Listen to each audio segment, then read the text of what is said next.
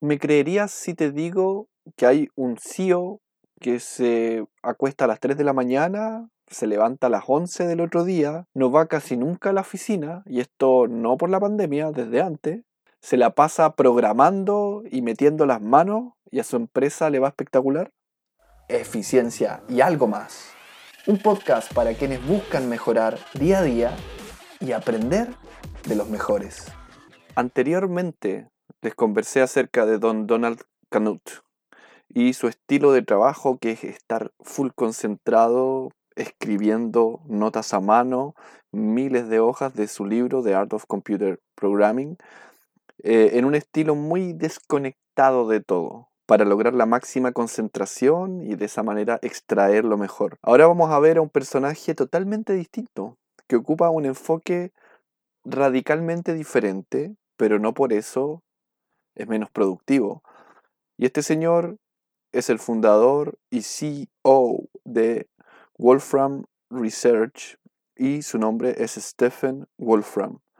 Stephen Wolfram es el creador de Matemática. No sé si les suena Matemática. Eh, es un software de álgebra computacional que permite resolver problemas de ingeniería y matemáticas de manera simbólica. O sea, tú puedes escribir en ese programa una ecuación, una integral y te, la, te muestra paso a paso cómo la resuelve. Y otra cosa interesante acerca de matemática es que además es un lenguaje de programación. Stephen eh, también está detrás del proyecto Wolfram Alpha, que es un buscador. Eh, es autor de un libro que se llama A New Kind of Science, de hecho, estuvo 10 años enfocado en escribir su libro, totalmente desaparecido de la vista pública. Una vez que lanzó el libro ya se hizo un poco más conocido y, comenzó a llevar una vida muy distinta. También él es impulsor de un proyecto que se llama Wolfram Physics Project, que es un proyecto colaborativo que busca el santo grial de la física, una teoría fundamental que permita explicar todos los fenómenos físicos entonces, eh, digamos que es un señor que tiene proyectos bastante interesantes eh, y además e, es considerado un genio. Él a los 15 años hace su primer paper, un paper de física llamado Hadronic Electrons. O sea, imagínate, a los 15 años ya está escribiendo un paper de física, a los 20 años obtiene su doctorado en física teórica.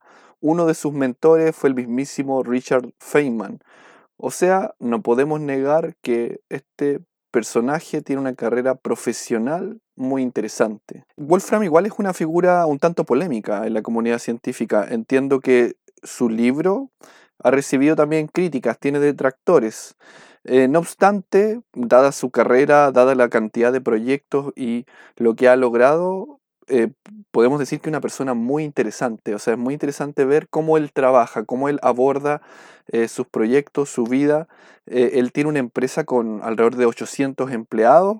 Yo me adentré en su manera de trabajar porque el hombre tiene los suficientes, porque el hombre tiene los pergaminos suficientes para ser considerado una persona excepcional. Y si nos vamos a la forma en la que él administra su empresa, ya nos encontramos con alguna sorpresa. Es un CEO totalmente poco convencional. Le gusta trabajar de noche, se acuesta a las 3 de la mañana y se levanta a las 11 del día siguiente. Y desde el año 91 que él ha sido un CEO remoto, o sea, él interactúa con su empresa casi exclusivamente por correo, teléfono y compartiendo pantalla. No le gusta mucho la videoconferencia porque siente que la presencia o verse a través de la cámara a veces es más lo que distrae que lo que suma en estas reuniones técnicas que él tiene y las personas que trabajan con él están repartidas en distintos lugares del mundo. Es un CEO totalmente diferente porque él también está impulsando técnicamente su empresa. De hecho, él conoce a profundidad todos sus proyectos y coloca a los programadores en serios apuros con sus preguntas. Y algo interesante que eh, al menos yo no sé de otra empresa que haga esto, él lo que hace es que graba sus reuniones internas y las comparte por internet. En realidad lo que él hace es hacer streaming de reuniones internas. Entonces tú puedes entrar a una reunión ver qué están discutiendo. Normalmente están discutiendo cosas de código, de, su software matemática, de su lenguaje de programación, etc. Eh, y tú puedes entrar y chatear. y hay una persona que está viendo el chat. Entonces él durante sus reuniones técnicas, cuando está analizando una idea o algo, también tiene el comodín del público. O sea, puede que alguien se conecte a la reunión, un desconocido, aporte algo interesante en el chat, el moderador diga, oh, llegó un comentario interesante, lo comente durante la reunión y lo que dijo esta persona también se incorpore en el software. Entonces, en el fondo es una forma de abrir y aprovechar el talento que anda por ahí afuera y que quiere aportar. Yo lo encontré algo fuera de serie, algo que no nunca había eh, visto en una empresa y lo encontré espectacular. Entré a una reunión grabada que él tenía por ahí en YouTube eh, para observar cómo era este proceso. Vi que estaba hablando con un par de programadores. Sentí que a veces era un tanto hostil, en el sentido de que tenía baja tolerancia a respuestas vagas o que no vayan al caso. O sea, como que forzaba una comunicación súper directa, claro en sus preguntas y comentarios, muy claro. Eh, trata de reducir las cosas a su mínima expresión comunicacionalmente y la pesta cuando él pregunta algo y la persona se va por las ramas y no le, le da una respuesta eh, coherente, rápida, eficiente. Eso es la, percepción que yo tuve al ver la, la reunión me da la impresión de que es algo que lo ha hecho tantas veces que lo ha ido puliendo, porque se nota, por lo menos al escucharlo a él, la forma en la que habla, la forma en la que se expresa, se nota que hay un dominio absoluto del lenguaje y una claridad tremenda en las ideas que, transmite, en las ideas técnicas. Eh, y él lo llama esto eh, pensar en vivo. Y, y contrario a la forma popular de trabajar, es lo que él hace es producir valor en las reuniones. O sea, son reuniones donde se trabaja, se abre la discusión y en muchos casos él está tipeando en su computador. Todos los demás están viendo lo que él está haciendo. Por ejemplo, está escribiendo documentación de qué hace cada función y está preguntando en, en cada momento, ¿está esto correcto? ¿Es realmente lo que debería hacer? Y la gente comienza a comentar y de esa manera se genera una discusión y cada trozo eh, de información que se va produciendo en esa reunión, como él tiene en su equipo a gente que al igual que él también es muy capaz, es muy inteligente, etc., eh, lo que se produce como resultado es de altísimo nivel porque fue visto por muchos ojos. O sea, muchas personas vieron lo que estaba ocurriendo en la pantalla, hubo una discusión en vivo de gente muy capaz y el resultado es superior a que si eso mismo hubiese sido por una única persona. Pasa más o menos por ahí el proceso. Lo encontré sensacional y muy fuera de lo común. Y este CEO realmente es fuera de serie, o sea, como es físico y programador, escribe sus propios programas para facilitar su trabajo, desde un software que mide cuánto duerme y envía notificaciones cuando está en modo dormir, hasta programitas para engañar al data show cuando va a dar una conferencia, ya que muchas veces cuesta encontrar la configuración correcta al conectar su computadora al data show. Él mismo ha escrito sus programitas para resolver este tipo de inconvenientes técnicos. Tiene en su casa unos servidores para respaldar todo lo que hace y además sincronizado con la nube.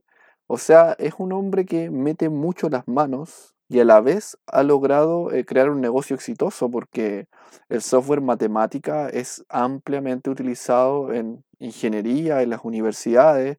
Eh, si lo he conocido yo cuando estaba estudiando en un lugar tan remoto del mundo como Chile, me imagino cómo estará en otros países. O sea, debe ser un software que se ocupa a gran escala. Por otra parte, también vi algunas costumbres que, él tiene eh, bastante fuera de lo común. Eh, me gustó mucho lo que él hace. Él camina un montón todos los días. ¿Por qué? Porque primero eh, tiene un escritorio donde muchas veces trabaja de pie. Tiene un escritorio móvil también. O sea, él se pone el, notebook como en una, especie de bandeja que está sobre su, a la altura de su estómago, de su abdomen. Y ahí está apoyado el notebook. Él dice que le llamó la atención porque vio una imagen de Jeff Bezos con un robot y que al lado iba como un operador con un notebook a la altura del estómago. Entonces él tomó esa misma idea y se compró, creo, por ahí un escritorio móvil. Y de esa manera él puede estar tipeando y caminando. Entonces logra trabajar de pie. También tiene otro setup donde tiene una caminadora. Puso una caminadora, la pantalla de computador al frente, mouse, qué sé yo, y con eso él puede estar como trotando o caminando. Y él dice que las reuniones que él encuentra más tediosas o más complicadas, eh, muchas veces trata de estar en la caminadora y cuando las cosas se ponen muy feas o está pasando mucha rabia, empieza a, trotar más rápido. Así que eh, tiene un estilo bastante fuera de lo común. También eh, tiene reuniones donde él va manejando. O sea, contrario a lo que vimos en el otro episodio que hablábamos de una persona totalmente enfocada en una cosa, aislada, trabajando con desconexión, este hombre al parecer es, es, opuesto en el sentido de que está muy conectado y está siempre hablando con gente, e incluso lo hace muchas reuniones las prefiere hacer mientras maneja. También, si nos vamos más al detalle, él considera que toda superficie plana es un potencial acumuladero de cachureos. Entonces, él en su setup de trabajo eh, evita tener superficies planas y se hizo bandejas retráctiles. Entonces, de esa manera, eh, él está un poquito obligado a no dejar cosas en esas bandejas, ya que son retráctiles y se deben guardar. También encontré interesante su orden, o sea, es una persona con un nivel de orden, pero fuera de serie tiene, usa bolsas transparentes porque él viaja mucho, también eh, da muchas conferencias. Él menciona que alrededor de 50, creo, al año. Está siempre dando conferencias y tiene bolsitas transparentes etiquetadas eh, con las cosas que va a ocupar en el hotel, por ejemplo. Una bolsita transparente con cosas relacionadas a presentación, con muchos adaptadores y qué sé yo. Eh, tiene un pack de emergencia con unas baterías tiene como todo eh, las cosas que podrían fallar bajo control eh, y todo ordenadito. Entonces yo creo que no es una persona que pierda mucho tiempo buscando. Eh, cuando las personas desordenadas perdemos, porque yo me considero muy desordenado, perdemos mucho tiempo buscando cosas por no haber sido previsores. él no, él tiene todo ordenadito con mucha anticipación. Eh, incluso él tiene ordenados todos los papers, las cosas que lee, las cosas que escribe, las tiene en lockers especiales. Y más curioso aún, lleva métricas de prácticamente todo lo que hace desde hace décadas. Eh, correos electrónicos, cantidad de pasos diarios, frecuencia cardíaca, palabras más utilizadas en sus correos. Según su propia estimación, él piensa que es una de las personas que más datos ha recolectado de sí mismo a nivel mundial. De hecho, sus registros de correos datan del año 89 y tiene un registro de cada una de las teclas que ha pulsado a lo largo de los años. Y como su empresa crea software que justamente permite manejar datos, graficarlos bonito, etc., muchas de sus métricas personales él las grafica con su propio software y grafica los correos enviados a lo largo de los años por horario en un gráfico de puntos, por ejemplo, eh, las llamadas, reuniones. Tiene gráficos de prácticamente todo lo que hace. le encanta llevar data porque él piensa que en el futuro la gente va a hacer eso. Él cree que en el futuro todos vamos a andar recolectando datos de nosotros mismos para de alguna manera concientizarnos cómo estamos gastando nuestro tiempo, qué estamos haciendo y de alguna forma también encontrar patrones en nuestro propio comportamiento. ¿Qué pasa cuando estamos con mucha actividad, qué pasa con nuestro uso del correo, qué pasa con nuestra frecuencia cardíaca, si tal o cual cosa. Él dice que es tan bueno eso eh, para uno mismo tomar conciencia y tomar mejores decisiones que debería ser la norma del ser humano del futuro y él ya lo está practicando. Así que ahí hay otro dato rosa del señor Wolfram. Ah, y olvidé mencionar, el año 2008 publicó un artículo acerca de que él lleva 10.000 horas de revisiones de diseño de software. 10.000 horas. O sea, 10.000 horas donde él ha estado con otras personas revisando el software que están creando. Eh, es un número bastante importante. ¿ah?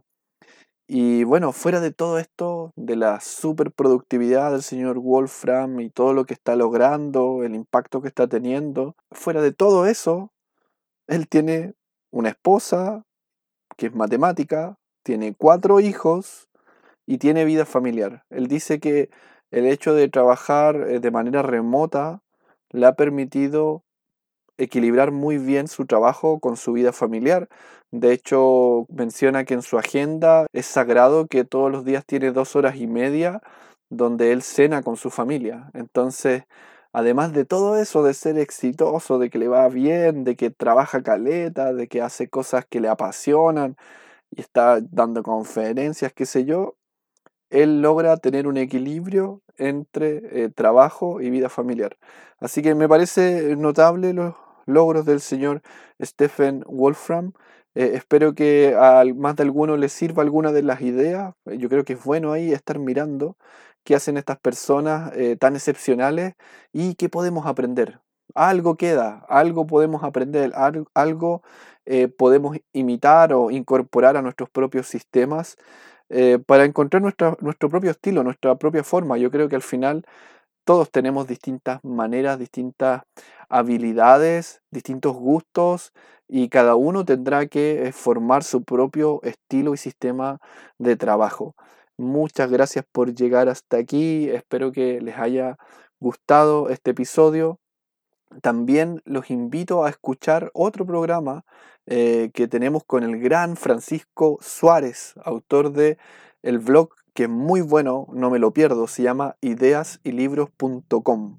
Ideasylibros.com, donde Francisco está siempre leyendo libros muy interesantes y, los, y está exponiendo sus ideas, te está exponiendo ahí lo mejor de cada libro. Y eh, también eh, tenemos un podcast que se llama Incrementalmente, lo pueden encontrar en incrementalmente.com, donde discutimos también de cómo ser más eficientes, libros interesantes que hemos leído, etc. Espero que les haya gustado este episodio y nos vemos en el siguiente capítulo de Eficiencia y algo más. Recuerda compartirlo con tus amigos si te ha gustado. Muchas gracias.